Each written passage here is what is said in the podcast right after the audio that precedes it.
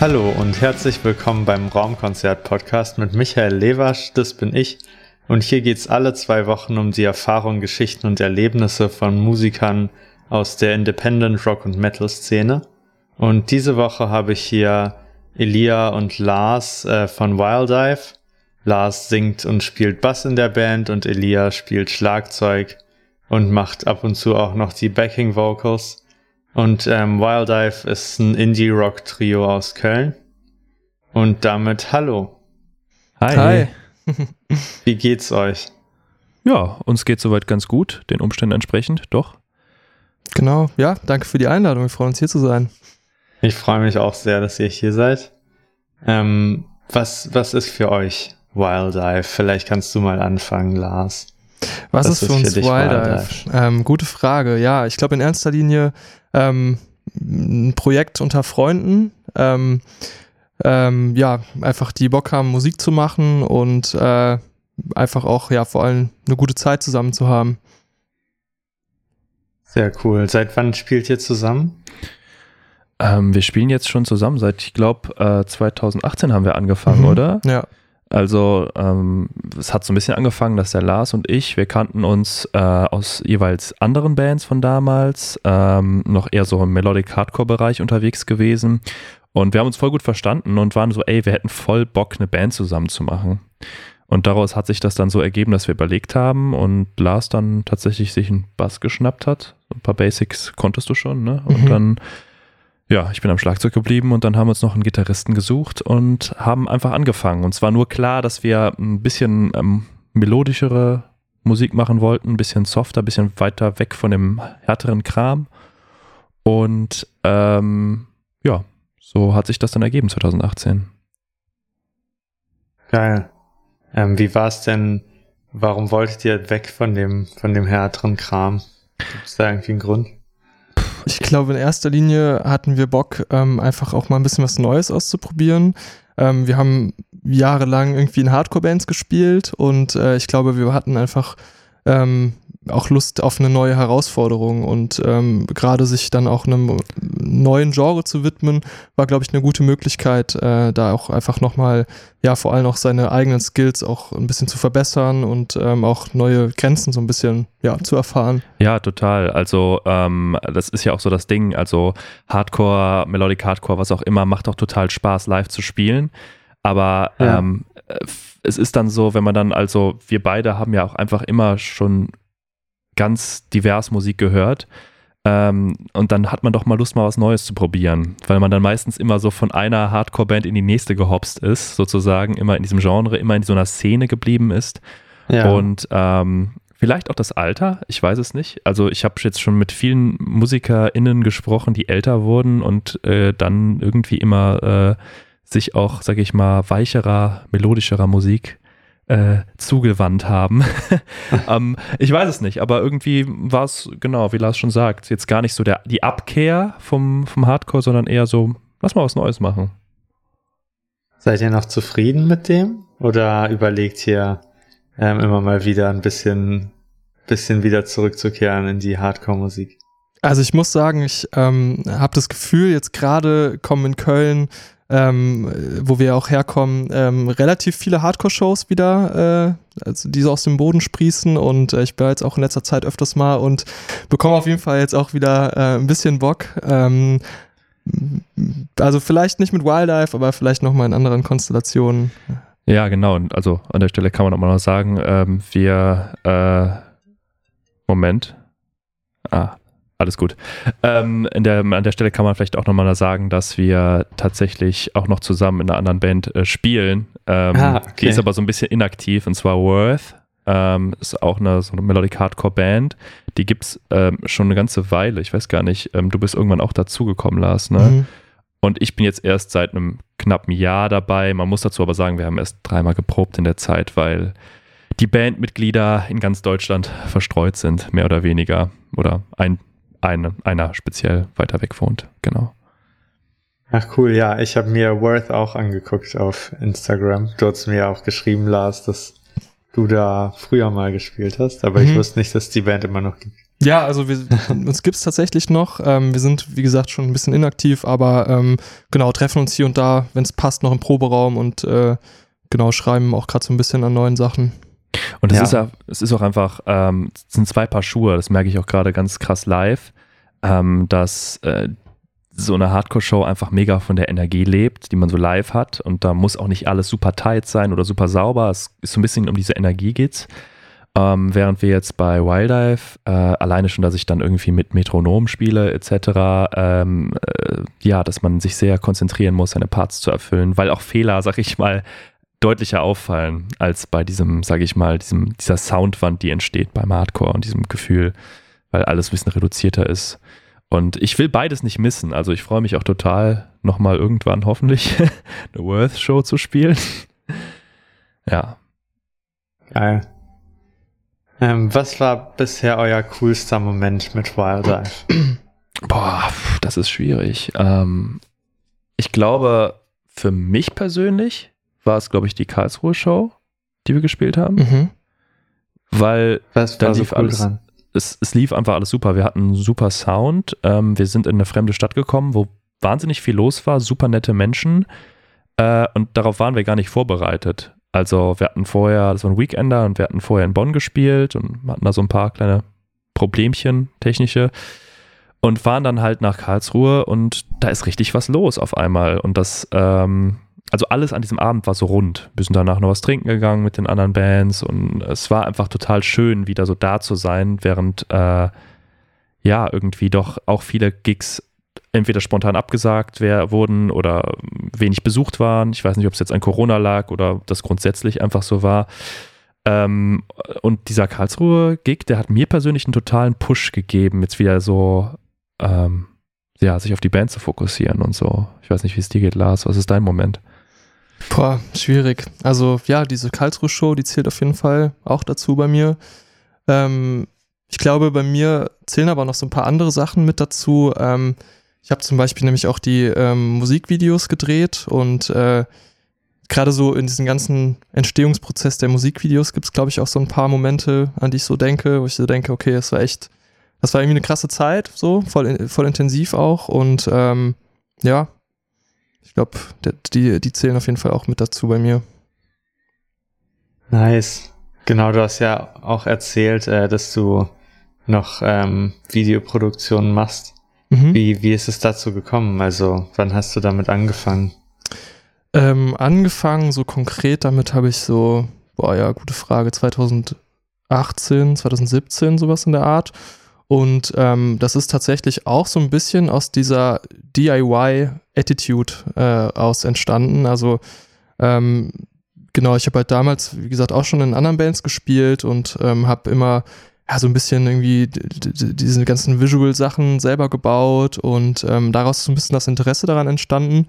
Und ähm, dann habe ich irgendwann so ein, so ein kleines Filmchen gedreht und äh, dann kam die erste Band auf mich zu und hat gefragt, so, ey, hast du nicht Bock, ein Musikvideo für uns zu drehen. Und ähm, genau, da hat sich das irgendwie mal so ein bisschen weiterentwickelt und äh, ich habe dann angefangen an der KIST in Köln zu studieren. Und ähm, da konnte ich dann auch meine Skills nochmal so ein bisschen erweitern und habe irgendwie auch äh, andere Leute kennengelernt, die irgendwie ähnliche Sachen machen. Und ähm, genau, so ist das dann irgendwie so ein bisschen Projekt für Projekt eben entstanden. Stimmt, das und, ist bei dir ja wirklich irgendwie dann doch ziemlich schnell immer mehr geworden, ne? Jetzt in den letzten Jahren. Ja, ja, also ich mache das jetzt halt eben Vollzeit, selbstständig auch. Ähm, also lebe komplett davon auch und ähm, ja, macht auf jeden Fall richtig Bock. Wie schaffst du es, ähm, neue Bands als Kunden zu gewinnen? Wenn Elia schon sagt, dass dir irgendwie leicht fällt, das äh, zu skalieren. Ähm, also meistens ist es so, dass die Bands auf mich zukommen. Äh, und woher, woher hören sie von dir? Weißt du das? Ich glaube, es ist halt vor allem so dieses Szene-Ding, ne, dass man, also entweder sehen andere Bands ähm, die Sachen, die ich gemacht habe, oder man kriegt irgendwie Empfehlungen von äh, Bekannten, wenn man halt irgendwie fragt, Jo, kennst du wen, der irgendwie sowas in die Richtung macht? Ähm, ich denke, das sind so vor allem die beiden Sachen, so auf Empfehlungen und einfach das, genau, das Produkt okay, dann auch. So Werbung oder so machst du gar nicht. Also mich ähm, interessiert es auch, weil ich mhm. mache keine Musikvideos, aber ich mache noch Mixing. Mhm. für meine Band und für andere. Und äh, da, da kann man ein paar Tipps abgreifen. Ich, nee, also ich muss sagen, da bin ich selber auch relativ schlecht drin, auch äh, in meinem Instagram-Auftritt. Äh, also ich bin da auch nicht so, oh. ja, nicht so gut drin, die Sachen dann auch zu pflegen ja. und äh, ja. Es ist, glaube ich, aber, aber auch ja. so, es ist ja, glaube ich, auch so ein bisschen so das Ding, ne? Also ich glaube, nur alleine von Bands wäre wahrscheinlich schwierig oder so zu leben, oder? Ja. Weil ja. ist natürlich auch immer sehr aufwendig und teuer und ich glaube, viele Menschen verschätzen sich da auch immer oft, was so ein Musikvideo in der Produktion kostet und dann Aufwand, was heißt, wie viel Zeit das frisst. Und klar, die kleinen Bands wenn, haben halt oft kein Geld. Ne? Das heißt, äh, ich glaube, du machst ja auch noch in ganz vielen verschiedenen Bereichen Videoarbeiten. Genau, ja, ja. Also ich mache ich mach nicht nur Musikvideos, sondern ich ähm, drehe auch viel so im reportagig, dokumentarischen Bereich. Ähm, hier und da auch mal so Corporate-Sachen und äh, das sind natürlich dann meistens auch so die Jobs, die so das Brot nach Hause bringen. Die Cash-Cows, ja. ja. und wie hören die Leute dann von dir? Ähm, auch einfach also, zufällig? Ja, meistens, also ähnlich wie bei, bei den Bands ist es auch oft so ein bisschen Mund-zu-Mund-Propaganda. Also ich habe so ein relativ großes Netzwerk an ähm, Leuten, die so ähnliche Sachen machen. Und dann ist es oft, dass man halt entweder Jobs ähm, weitergibt äh, oder halt andere Personen eben empfiehlt, wenn man beispielsweise kein, selber keine Zeit hat. Oder man wird halt ähm, ja angefragt von den, von den äh, anderen FilmemacherInnen ähm, und wird dann einfach mit dazu gebucht. Hm, okay. Genau. Okay, du, du, ihr habt ja auch angesprochen, dass das eine Menge Geld kostet. Äh, ich weiß nicht, ob du da über deine genauen Preise sprechen willst. Ähm, aber wie viel kostet denn sowas? So ähm, vom Bereich her, weißt du? Ähm, von so 0 bis 50.000. also das ist super, super schwierig zu beantworten, weil ähm, sowas hängt immer von wirklich sehr vielen Faktoren ab. Also erstmal, was für einen Stil will man haben? Möchte man gerne ein Performance-Video haben oder möchte man ein Story-Video haben?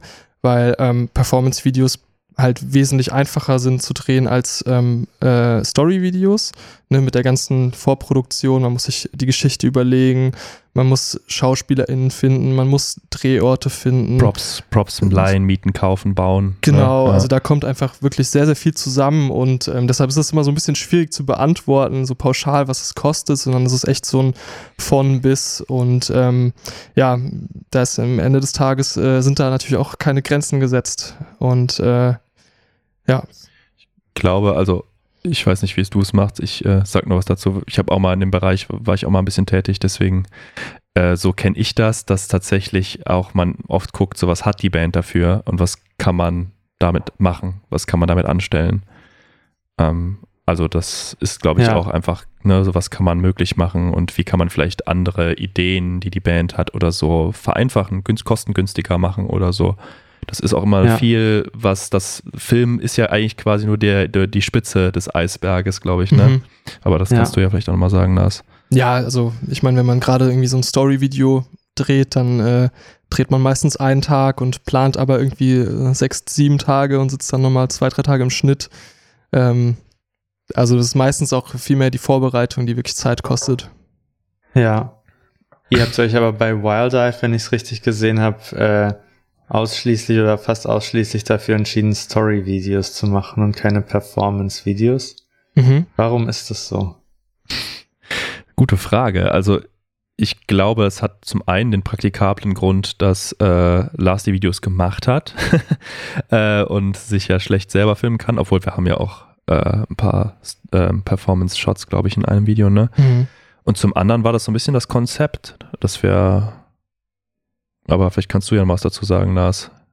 Ja, also ähm, es ist, glaube ich, so ein bisschen auch zufällig entstanden, weil ja. ein Video ist halt so auf einem äh, Roadtrip Ach ja, ähm, äh, entstanden, wo ich ähm, unterwegs war, wo ich einfach die Kamera dabei habe und hatte und so ein bisschen draufgehalten habe. Und ähm, so ist eigentlich auch das erste Video entstanden, ohne dass wir jetzt eine krasse Story im Kopf hatten, sondern äh, so ein bisschen, ja, stimmt. Eher dann auch im Schnitt entstanden. Und ich glaube, daraufhin haben wir gemerkt, so, ah, okay, wir haben irgendwie vielleicht auch Lust, das Ganze, also ne, die, die ganze musikalische Ebene auch nochmal visuell ein bisschen ähm, ja, aufzubereiten und einfach ähm, ja, uns auch visuell auszudrücken vielleicht. Stimmt, das Dopamin-Video, ähm, da weiß ich noch, da hattest du diese Aufnahmen gemacht und hattest die so äh, trippy mystisch bearbeitet äh, mit diesem Camcorder. Mhm. Und ähm, wir hatten das gesehen und dachten so, ey, eigentlich voll cool. So, das ist ähm, zwar einfach nur so im Moment gewesen und jetzt gar keine klare Story, aber du hattest so viel gefilmt, dass man da ein bisschen was draus schneiden konnte. Und da hat Lars sich wirklich lange hingesetzt und hat daraus ein bisschen was gezimmert aus dem Material. Ja, ich mag das Ergebnis immer noch sehr gerne. Nice. Ist das dein Lieblingsvideo äh, von euch, Elia? Mm, schwierig. Also auf jeden Fall einer der Lieblingssongs. Ähm, und Lieblingsvideo ähm, muss ich mal nachdenken. Ich würde schon sagen, ja. Wenn ich, wenn ich wählen müsste, ja. würde ich das, glaube ich, nehmen. Ja, ich mag das sehr gerne. Aber es ist, ähm, es lässt viel Freiraum. Also ja. es ist jedem selber überlassen, was, was er sie daraus machen kann, wenn er das Video guckt. Und das mag ich an dem Video sehr gerne. Und das ist sehr echt. Mhm.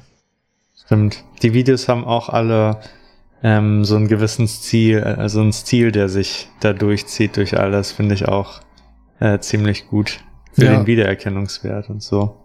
Ja, das ähm, war tatsächlich eine ganz bewusste gestalterische Entscheidung, halt eben auch ähm, die ganzen Videos auf Tape zu drehen. Also wir haben eine ah, alte... das wirklich auf Tape gedreht. Ja, genau, also wir haben, hatten eine alte Kamera aus den 90ern, ähm, so eine alte Fernsehkamera tatsächlich und ähm, haben alles auf Tape gedreht und äh, genau diesen Look wollten wir halt eben auch dann auf der EP so ein bisschen widerspiegeln oder zumindest mit den, mit den Singles. Ja, und das, krass, äh, ja. Ja, das Format ist halt auch einfach äh, spannend, weil es halt einfach ungewöhnlicher ist als klassisches äh, Videoformat und es ist, ähm, ja, finde ich, hat direkt so einen coolen Retro-Look und äh, ja, voll. Ja, genau. Wir hatten halt auch irgendwie mal ein Video gemacht, wo wir den Retro-Look machen wollten und das sieht nicht wirklich retro aus. Wir haben es ganz normal mit einer Kamera gedreht und dann digital und ich habe eure Videos gesehen und dachte mir so, uh, sie haben die Nachbearbeitung drauf. das sieht ja, ja wirklich authentisch aus. ja, manchmal ist weniger da auch mehr. Also ich glaube, im Nachhinein war es auch verdammt praktisch, das so zu machen, weil wenn da mal ein Wackler drin ist oder mal irgendwie die Beleuchtung nicht, die Belichtung nicht perfekt ist, es ist egal, weil es gehört dazu. Es sieht so ein mhm. bisschen aus, so ein bisschen dokumentarisch, als wäre man gerade einfach dabei und jemand hätte die Kamera am Start, wie man so Kindheitsvideos von seiner Familie hat oder so. Und ähm, irgendjemand ist einfach am Start ja. und filmt, wie irgendwas passiert. Und genau dieses Echte, das macht's, glaube ich, so, so schön, finde ich. Ja, das ist geil. Ja. Ähm, wie, wie ist das mit Tape? Ich kenne mich da gar nicht aus. Ähm, kann man da, was kann man da nachbearbeiten? Kann man da noch, also muss man das dann, habt ihr dann das Tape geschnitten oder wie funktioniert das? Ähm, nee, das sind so, also kann, du kannst dir so ein bisschen vorstellen wie Kassetten eigentlich. Ähm, ja. Also du legst die ein, hast dann, ich glaube, 60 Minuten auf einem Tape und ähm, genau, recordest dann halt eben deine 60 Minuten und dann brauchst du nochmal eine andere Kamera, um das dann digital zu überspielen. Das ist halt auch so, war so ein richtig okay. struggleiger Prozess, weil dann geht das nur mit so einem ähm, Firewire-Anschluss und dann äh, so, oh, so neue Laptops können das irgendwie nicht mehr und so und das war so ein richtiger Struggle auch mit den Adaptern. Aber hat alles geklappt und ähm, genau, du kannst dann auch äh, hier und da natürlich auch noch ein bisschen was in der Postproduktion auch an äh, Farben oder so verändern. Also wenn man sich unsere Videos anschaut, dann fällt vielleicht auch auf, dass wir auch äh, ja relativ ähm, relativ catchy Farben benutzt haben, auch in den Videos selbst. Ja. Und ähm, genau so kann man halt eben da noch einfach ein bisschen was dazu beimischen. Cool. Ähm, Lars, wenn du so Musikvideos von anderen Bands anguckst, die auch DIY unterwegs sind, mhm. was fällt dir häufig auf, äh, was die, was, was schlecht gemacht wird, was Bands ähm, machen können, um, um das meiste zu verbessern noch. Also irgendwie eine Sache oder so. Ähm, ich glaube, das meiste sind so Storylines. Also es gibt echt viele Videos, wo ja. ähm, Storylines drin sind, die halt dann von FreundInnen irgendwie gespielt werden und ich habe das Gefühl, das ähm, merkt, merkt der Laie auch oft und ja. äh, ich glaube, das wäre so das, wo ich den Rat geben würde, ähm, da vielleicht noch ein bisschen mehr ähm, ja, einfach, also vielleicht einfach jemanden zu fragen, der das schon mal gemacht hat. Also auch, man kann ja auch ähm, beispielsweise SchauspielerInnen von äh, Schauspielschulen oder so auch einfach anfragen. Genau. Und das ist also wirklich ein, ein ganz großer Punkt, finde ich. Genau das. Ähm, oft sehe, finde ich auch, was bei Musikvideos zu sehen ist, ist so, ähm, man sieht die Idee, die die Band hatte, also vielleicht auch eine gute ja. Idee, aber das ist halt einfach nicht so umsetzbar. Weiß ich nicht, irgendeine Nachtszene gedreht und dann einfach nur die Rollladen runtergemacht im Raum und es dunkel gelassen und dann irgendwie eine Lampe an und es sieht aber halt irgendwie nicht gut aus. Also ich glaube ja. tatsächlich, ganz wichtig ist, einfach das zu machen, was, was wirklich gut aussieht und weniger, also weniger wollen, vielleicht zu gucken, was kann ich easy machen, was mhm. interessant mhm. ist, was spannend ist, so wie wir es halt jetzt auch da gemacht haben. Mm, ich kenne das tatsächlich auch noch aus meinem Arbeitskontext damals, dass oft dann manchmal auch Bands ankamen, also gerade wenn es Local Bands waren, die halt auch einfach sehr utopische Vorstellungen hatten von dem, was sie wollten. Und dann muss man leider immer so ein bisschen sagen, hey, das kann man schlecht so umsetzen mit dem Budget und der Zeit und ähm, ich glaube, so ein bisschen zu gucken, man kann super easy und simpel gute Sachen machen, glaube ich. Und das ist, glaube ich, wichtig, ja. ja. Das weniger, glaube ich, manchmal auch einfach mehr. Ja, genau. Also, also die Ressourcen, die man irgendwie hat, auch nutzen und ähm, genau, vielleicht auch oftmals ein bisschen, ja, auch nicht zu sehr zerdenken vielleicht. Ja, genau. Also nicht diese Idee forcieren, die man hat, sondern ich glaube einfach durch den Viewfinder oder durch den Monitor gucken und gucken, sieht das wirklich gut aus oder ist das jetzt nur meine theoretische Idee, was da rauskommen soll? So. Ja. Ja, verstehe. ja. Okay, jetzt haben wir ziemlich viel schon über Video gesprochen. Ja. Ähm, und so eine Band, so eine Band hat immer so ein Business dahinter. Ähm, ich habe jetzt rausgefunden, dass Lars auf jeden Fall äh, viel für die Videos verantwortlich ist. Wie ist sonst so die Rollenverteilung in der Band, jetzt unabhängig von den Instrumenten? Ich würde sagen, macht ihr so? Ich würde sagen, das ist schon irgendwie so ein bisschen, hat sich so ein bisschen verteilt, ne? Also kommt immer drauf an. äh, ähm, also wenn ich das so beschreiben würde, würde ich sagen, Lars kümmert sich sehr viel um Output, also Shirt-Designs, Flyer, Musikvideos, ähm, äh, was machst du noch? Auch technische Sachen oftmals, die ja, anstehen. Genau, Kommunikation hier Kommunikation, genau. Äh, ansonsten haben wir so was Shows angeht, aktuell den Nico, unser Gitarrist, der heute nicht dabei ist. Der, ja. der macht aktuell sehr viele Konzerte, Shows. Also auch wenn wir selber was veranstalten, organisiert er das oft und kümmert sich um alles. Das ist so sein Part. Und mein Part ist aktuell mehr oder weniger, ich steuere so die Songtexte dazu bei. Mhm. Ähm, ich schreibe die Texte und guck mich da, guck dann gemeinsam mit Lars und äh, dass wir die transferiert bekommen. Und genau, so ist das aktuell so ein bisschen aufgeteilt. Ähm, natürlich nicht immer zeitmäßig so gelevelt, aber jeder guckt so ein bisschen das, was er tun kann in seinem Zeitkontingent. Ne? Wir sind ja auch alle noch privat relativ eingespannt. Genau. Und ja. Auch spannend. Ähm, also dass, dass bei euch nicht der Sänger die, die Songtexte schreibt. Mhm. Ähm, hast du in den vorigen Bands auch schon äh, die Texte geschrieben, Elia? Oder nee, hast du jetzt bei Wildlife angefangen? nee, tatsächlich nicht. Also ich muss sagen, in einer ehemaligen Band hätte ich sie gern geschrieben, die Texte. äh, das ist eine andere warum, Geschichte. Warum denn? Ach, äh, Waren sie nicht so gut? Oder? Ja, also es war einfach nicht so das, was ich mir gewünscht hätte. Aber also ich muss sagen, ich bin schon immer sehr textnah gewesen. Also ich ähm, habe einen Hang zur Lyrik grundsätzlich, ähm, auch deutschsprachiger Lyrik. Ähm, und ähm, ich habe das total als Chance gesehen, jetzt einfach mal Dinge, also ich schreibe auch so, viele Gedichte habe ich immer geschrieben, schon eigentlich über die ganzen Jahre hinweg, so für mich. Und das war einfach mal so eine Chance, ein neues Projekt, Dinge umzusetzen und das auch mal im, im englischsprachigen Bereich zu machen, wo es wo ich sage, liegt mir auch, glaube ich, ganz gut. Ähm, und ähm, ja, mich da mal so ein bisschen zu challengen und zu gucken, okay, funktioniert das? Und in alten Bands, wie gesagt, war es halt irgendwie so klare Verteilung. So, der Sänger schreibt die Texte und da wird nicht drum diskutiert. Der schreibt die Texte, Punkt. Und ähm, es ist schwierig natürlich auch Sängern dann vielleicht ein Feedback zu geben, weil das ein sensibles Thema ist. So. Ähm, und bei uns war das direkt so von Anfang an, dass Lars gesagt hat, so, ey, ich fühle mich nicht so wohl damit, so, du hast da Bock drauf, so, ja, let's go. Das hat eigentlich schon von Anfang an ziemlich gut geweibt, so, und ähm, ich kümmere mich halt dafür noch viel so um so Songwriting-Geschichten, also schreibe auch viel Gitarre und so, also Gitarre, Bass vor allem. Und ähm, so haben wir dann eine relativ gute Aufteilung gefunden, glaube ich. Genau. Das ist cool. Ähm, ja, ich, ich bin in meiner Band Sänger und schreibe die Texte und wünschte, es wäre nicht immer so, dass davon ausgegangen wird, dass der Sänger die Texte schreiben muss, weil es auch ja, es ist schon eine Belastung manchmal, da, wenn, wenn man wenn man keine Hilfe bekommt und die anderen Bandmitglieder nur so sagen, Liefer ja, ab. nee, da, da kenne ich mich gar nicht ja. aus, so, das ist dein Problem.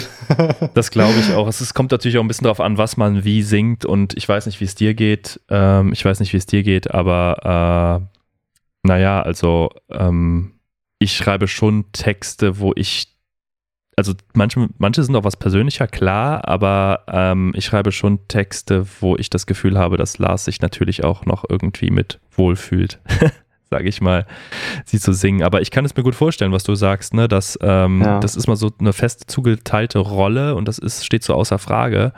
Und das, also es kommt ja auch ganz oft gar nicht so zur Sprache. Das ist so selbstverständlich, ne, dass das so mhm. ist.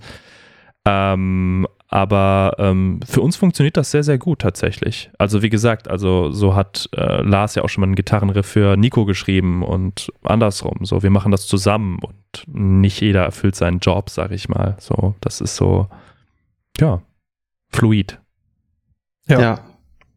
War von Anfang an klar, dass ihr auf Englisch äh, Musik machen wollt, wenn du sagst, dass du auch vorher viel auf Deutsch geschrieben hast? Also Deutsch habe ich in erster Linie Gedichte geschrieben, ja. ähm, einfach weil ich die deutsche Sprache sehr gerne mag. Aber tatsächlich war es für uns relativ klar, auf Englisch zu singen, weil ähm, Englisch eine sehr schöne Gesangssprache ist und ich finde sie persönlich schöner zum Singen, ähm, ja. weil sie ein bisschen weicher ist, ein bisschen gefühlvoller. Und ähm, vielleicht ist es auch ein bisschen diese Gewohnheit natürlich, wenn man viel englischsprachige Musik hört. Das kann natürlich auch sehr gut sein. Es gibt auch toll, tolle deutschsprachige Bands, aber ähm, ja, keine Ahnung. War irgendwie so klar für uns. Mhm. Ja. Ähm, wie, wie schreibst du die Lyrics? Also schreibst du, schreibst du sie sozusagen als Gedichte vor der Musik oder schreibst du zu Riffs, ähm, die jemand anders aus der Band schon komponiert hat? Oder wie läuft das ab? Das ist teilweise teils, also teils, teils. Es ist äh, zum einen manchmal so, dass ich äh, Ideen habe und dann mache ich mir Notizen. Also ich mache mir permanent Notizen, wenn ich Ideen habe, Thematiken, die mich ansprechen, manchmal auch Sätze, manchmal auch Wortkombinationen, weil es muss ja auch gut klingen. So, es muss ja auch irgendwie vom, von der Aussprache irgendwie, finde ich, ähm, schön sein. Manchmal habe ich Formulierungen, wo ich denke, hm, das könnte was sein. Manchmal habe ich Gedichte, die ich wirklich einfach so geschrieben habe. Zum Beispiel bei Dopamin war das mehr oder weniger so. Und das war dann so ein Song, die, wir passen das natürlich noch an. Ne? Also ich schreibe das jetzt nicht so und dann muss Lars das so machen. So oft äh, ne, gucken wir dann, weil er sagt, ey, das können wir das nicht so machen, können wir das nicht so machen. Und dann passen wir es nochmal an und zernehmen das nochmal oder ich vereinfache was oder add noch eine Zeile, wenn ich es irgendwie kann. Aber die Grundidee ist entweder so, dass ich es freischreibe oder teilweise auch die Musik höre und dann kommen die Worte. Ich habe so ein Thema und dann kommen die Worte. Es ist aber sehr zeitintensiv. Also oft schreibe ich und schreibe ich und schreibe ich und bin nach Tagen immer noch nicht zufrieden und nicht fertig. Und manche Sachen die schüttel ich so aus dem Ärmel. Da fahre ich mit der Bahn und schreibe das und denke mir so, ja, Bombe, das ist es, das nehmen wir so. Also es ist, äh, keine Ahnung. Ja. So, also ich bekomme auf jeden Fall gutes Feedback von meinen, von meinen äh, äh, Bandkollegen, deswegen äh, scheint es so zu funktionieren. Aber ich bin, glaube ich, da auch sehr, ja, wie soll ich sagen, perfektionistisch. Das ist aber ein guter Perfektionismus. Ja, danke. wie regelmäßig schreibst du? Also, dass du dich ähm, Vermutlich immer, wenn es neue Songs gibt, oder? Also, dass du, ja. du meinst, ähm, dass das sehr zeitintensiv ist, so zu Musik zu schreiben. Ähm, wie, wie häufig machst du das denn? Ähm, nicht so häufig, wie ich es gerne würde, tatsächlich, weil jetzt aktuell haben wir auch wieder Songs geschrieben und da müsste ich eigentlich mal wieder hinterherkommen.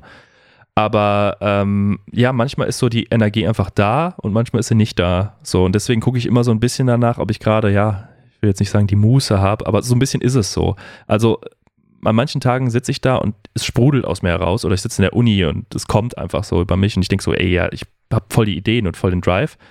Und manchen Tagen, da, da quäle ich mich ab und finde alles scheiße und habe auch einfach keinen keinen Drive dafür. Ähm, ich würde sagen, jetzt in letzter Zeit habe ich gar nicht mehr so viel geschrieben, ähm, habe aber so ein paar Texte, ein paar Ideen, auch ein paar Ansätze, die ich gern weiter verfolgen würde. Also da müsste ich mich nur mal ganz gezielt ransetzen, wenn der Song konkret, sag ich mal, instrumental fertig ist und äh, dann sagen, okay, let's go, den mache ich jetzt mal fertig. Den, also ein bisschen Arbeit ist es, es ist ja nicht nur komplett kreativ, einfach nur so darauf warten, dass die, dass die Muse kommt, sondern es ist natürlich auch einfach manchmal ein bisschen Disziplin und Arbeit, deswegen unregelmäßig. Ja. Jetzt bin ich ganz abgeschweift, sorry. Alles gut. Die Notizen, die du dir machst, so am Tag, ähm, das hast du ja erwähnt, dass du dir häufig Sachen aufschreibst. Genau. Wo kommen die her? Ploppen sie einfach in deinem Kopf auf oder hörst du andere Musik oder andere Podcasts? Sind ja auch vor allem englische Wörter, müsstest du ja auf, auf Englisch denken. Ja, ja, also äh, manchmal habe ich so Ideen, natürlich, ähm, äh, weil ich muttersprachlich Deutsch bin, denke ich da auch, glaube ich, auf Deutsch, falls man auf eine Sprache denkt. Ich weiß es gar nicht. Aber äh, dann habe ich gewisse Bilder oder Ideen oder, sage ich mal, Themen, die mich bewegen. Und dann habe ich irgendwie so das Bedürfnis, da was draus zu machen. Also irgendwie setzt man sich ja auch mit den Thematiken auseinander, wenn man darüber schreibt. Und ähm, sortiert auch manchmal so ein bisschen seine, seine, seine Gefühle, seine Haltung, seine Ideen dafür dazu. Und daraus entsteht auch manchmal wieder was Neues. Also das heißt, so diese Notizen entstehen oftmals ähm, wirklich so aus Dingen, die mich irgendwie bewegen oder Eindrücke, die ich erlebe, ähm, die mich beschäftigen oder ein Gefühl, das ich irgendwie vermitteln will oder ergründen will. Und ich ergründe das, indem ich quasi darüber schreibe und es vermittel oder versuche so auszudrücken. Es muss auch nicht immer exakt äh, eins zu eins äh, transferierbar sein in, sag ich mal, jedermanns, jeder Fraus Kontext, Lebenswelt. Es geht ja ein bisschen darum, was will ich wie will ich das versuchen zu auszudrücken, genau. Ich glaube, ähm, gerade textlich haben wir uns halt auch noch echt nochmal weiterentwickelt, oh ja. so in den letzten Jahren. Und gerade so die letzten Texte, die Elia geschrieben hat, sind vor allem auch sehr bildlich ähm, und geben sehr, sehr viel Interpretationsfreiraum für einen, ja, für ein, für ein gesamtheitliches Bild auch. Ja, ja, stimmt. Also, wenn ich jetzt mal an die ersten Songs denke, so würde ich Texte nicht mal unbedingt schreiben. Die sind auch so ein bisschen emo-mäßig und keine Ahnung, da musste ich auch noch so ein bisschen reinkommen in das Thema. Und ich bin dann irgendwann selbstbewusster geworden und habe halt dann mehr geguckt darauf, so was will ich ähm, wie sagen oder wie schreiben. Und ähm, ja, genau, die neuen Texte sind sehr, sind wieder, gehen wieder in die Richtung kurze, also die sind noch nicht aufgenommen, aber so kurze Gedichte ähm, mit sehr vielen Bildern, mit sehr vielen Metaphern, ähm, die für mich eine Bedeutung haben. Ich will die aber gar nicht irgendwie jemandem klar vorschreiben. Also soll jeder daraus machen, was er will. was ist, äh, Lars, was ist dein bisher Lieblingssong ähm, so textmäßig? Mm, boah, gute Frage. Textmäßig. Ähm, boah, das ist eine schwierige Frage. Ich glaube, auch einer der neuen, neueren Songs, also die wir bisher auch noch gar nicht aufgenommen haben.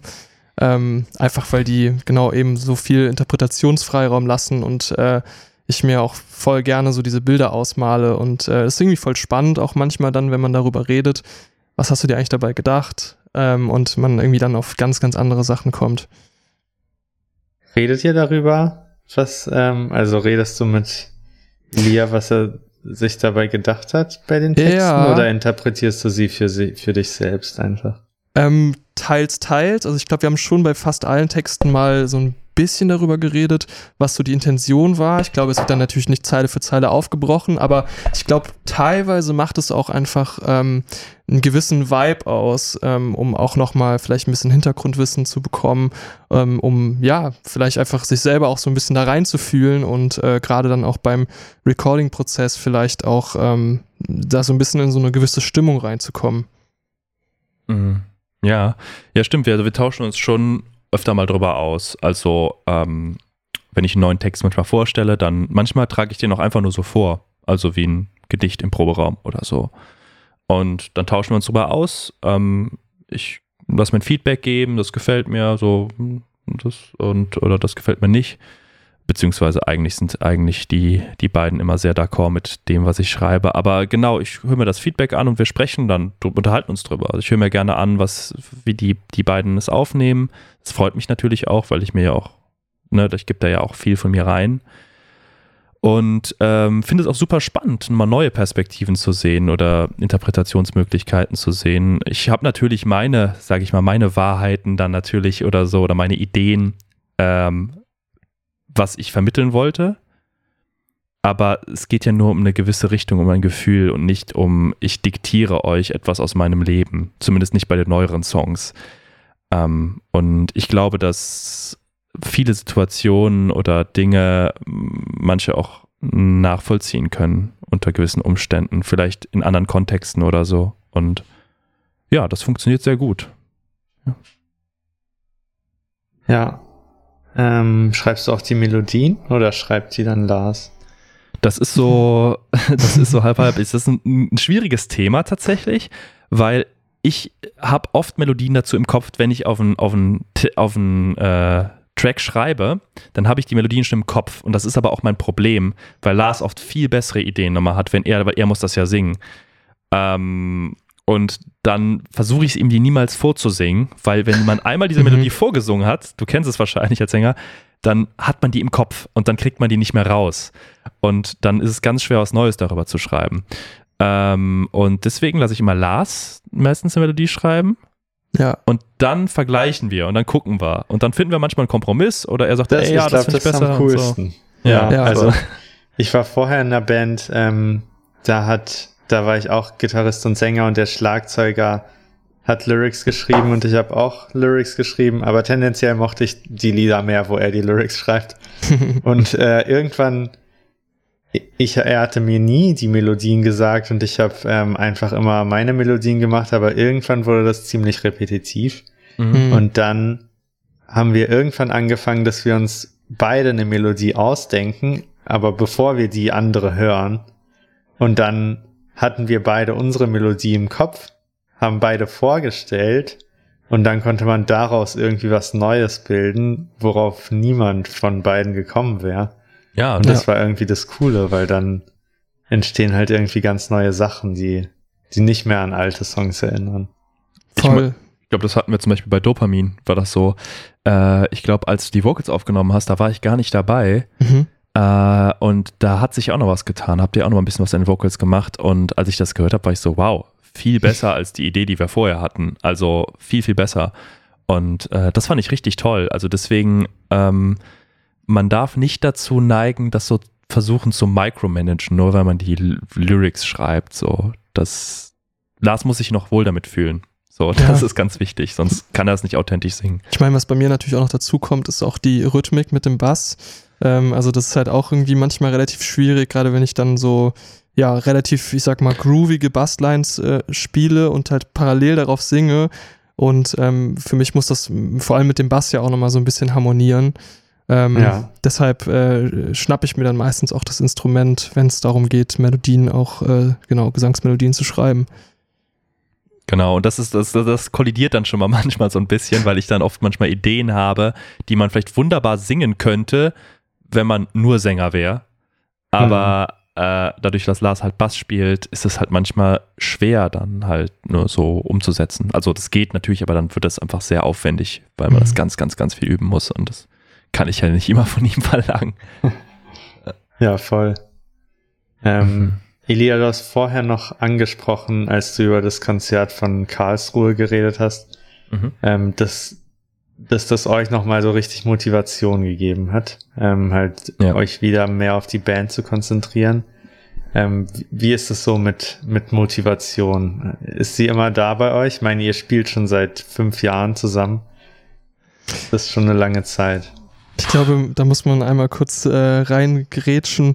Oder beziehungsweise, wir haben, wir spielen also seit fünf Jahren ähm, circa gibt's die Band.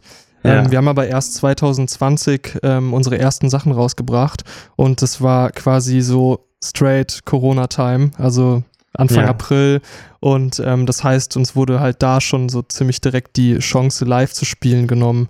Wir haben erst letztes Jahr das erste Mal live gespielt tatsächlich, oder? Ach krass. Also das heißt, ähm, ja, das war so ein bisschen das Schwierige. Deswegen, Motivation ist ein schwieriges Thema bei uns, weil wir haben halt angefangen, waren voll on fire, waren in ganz verschiedenen, oder waren noch in der Position, dass wir auch irgendwie Gas geben konnten.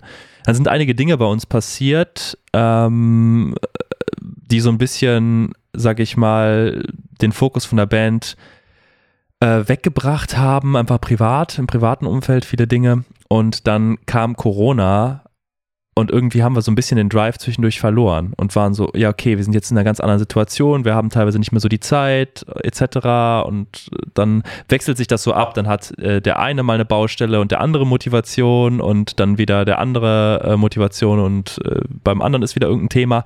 Und dadurch ist es halt immer so, man braucht ja alle drei Leute gleichzeitig, die am Start sind, sonst bringt es nichts.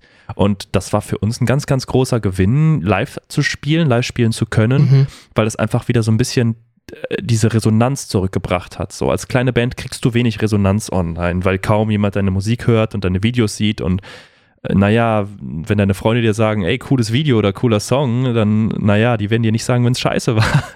Aber an der Live-Reaktion merkst du es schon. Also du merkst, ob Leute rausgehen oder nicht. Aber egal, wie blöd diese Reaktion ist, es ist eine ehrliche Reaktion.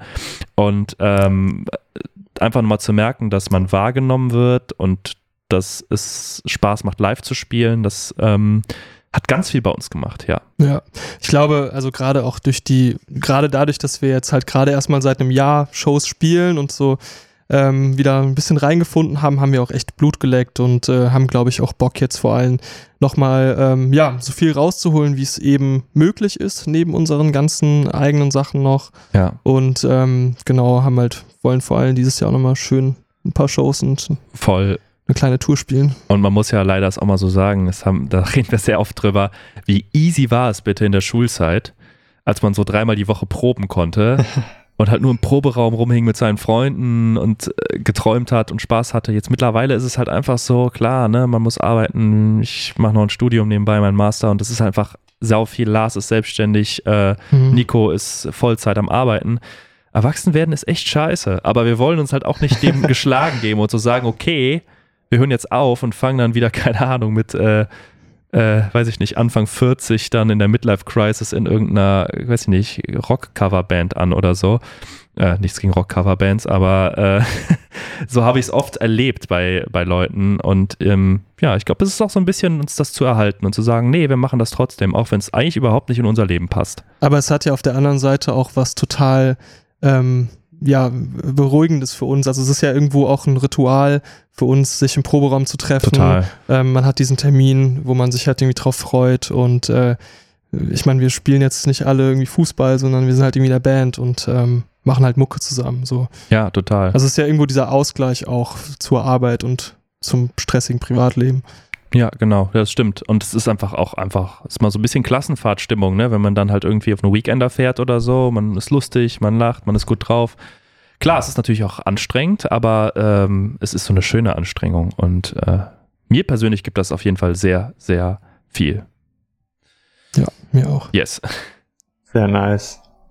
worauf freut ihr euch am meisten ähm, so 2023, was in der Band noch auf euch zukommt? Mm, also wir sind gerade dabei, ein paar neue Songs zu schreiben. Und ähm, ja, dieser, dieser Schreibeprozess macht auf jeden Fall richtig Bock. Okay, warte mal kurz. Uh. Kurz. Okay, nochmal neu. Ja. Ähm, hier ist gerade so das, die, die Couch so ein bisschen verrutscht.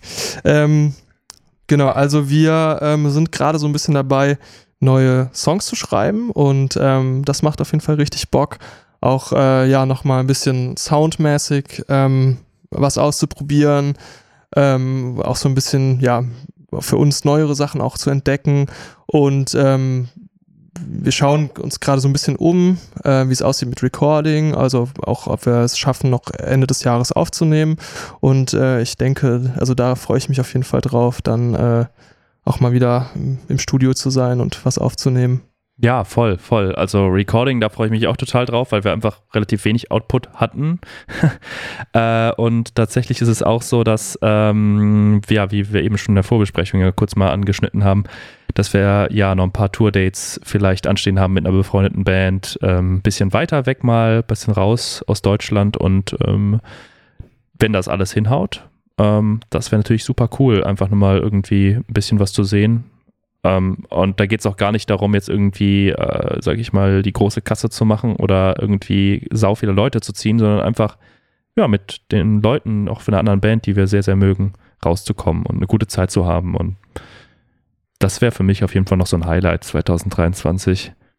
Ja. Sehr nice. Also ich freue mich auf jeden Fall auch äh, auf eure neuen Lieder. Ich habe mir vorhin Pale Gods durchgehört und fand's, äh, fand die, die EP sehr nice. Dankeschön. Ähm, Danke sehr. Äh, genau. Jetzt haben wir schon über ziemlich viele Sachen geredet. Gibt's noch irgendwas, was ihr gerne teilen würdet oder was die, was die Zuhörer äh, machen könnten? Irgendein Schlusskommentar? Geht mehr auf Shows. ja. ja. wirklich. Live-Spielen lebt halt einfach von den Menschen und äh, geht auf jeden Fall mehr auf Shows. Überlegt nicht lange, ob ihr lieber einen Film gucken wollt. Das könnt ihr später noch machen, aber davon lebt es einfach und äh, es ist meistens auch sehr nett. Macht sehr viel Spaß. Ja, gerade so eine, gerade so eine ähm, DIY-Band-Szene lebt ja auch natürlich davon, dass äh, es auch Leute gibt, die halt ähm, zu Shows gehen, aber auch Leute, die halt irgendwie Sachen machen und äh, da hatte ich eben schon mal kurz angesprochen, dass es, dass es gerade so, gerade in Köln auch ähm, echt viele, viele Leute gibt, die gerade aus dem, ähm, ja, aus dem Boden irgendwie Shows stampfen und äh, das ist richtig geil. Das ist Hammer, wie viel ja. Drive hier auf jeden Fall ist und äh, wie viele Leute da irgendwie Bock drauf haben und es wird halt auch voll angenommen. Total, weil das ist halt dieses Gap. Entweder ist irgendwo Kohle dran und dann sind da auch genug Leute am Start oder es ist halt keine Kohle dran und du bist halt leider angewiesen auf Leute, die halt sagen, ey, ich stelle mich an meinen freien Samstag hier hin und komme um 16 Uhr zum Club und organisiere das alles und mach Kasse und keine Ahnung was äh, und verdiene dabei nichts und lass aber hinterher noch irgendwie eine Band bei mir pennen oder so. Also es ist halt, äh, da, also da bin ich unfassbar dankbar für jeden, den wir da getroffen haben, der uns da ja. irgendwas ermöglicht hat und äh, das ist so eine Sache, ähm, das, das würde ich mir weiterhin wünschen. also, falls ihr überlegt, Shows zu veranstalten, macht es. Sehr cool. Okay, dann ähm, vielen Dank auf jeden Fall für eure Zeit heute. Danke war, sehr, war sehr nice mit euch zu reden, war ein schönes Gespräch. Voll. Ja, hat voll Spaß gemacht. Danke für die Einladung. Sehr gerne. Und äh, auch an alle Zuhörer da draußen, ähm, vielen Dank fürs Zuhören und bis zum nächsten Mal.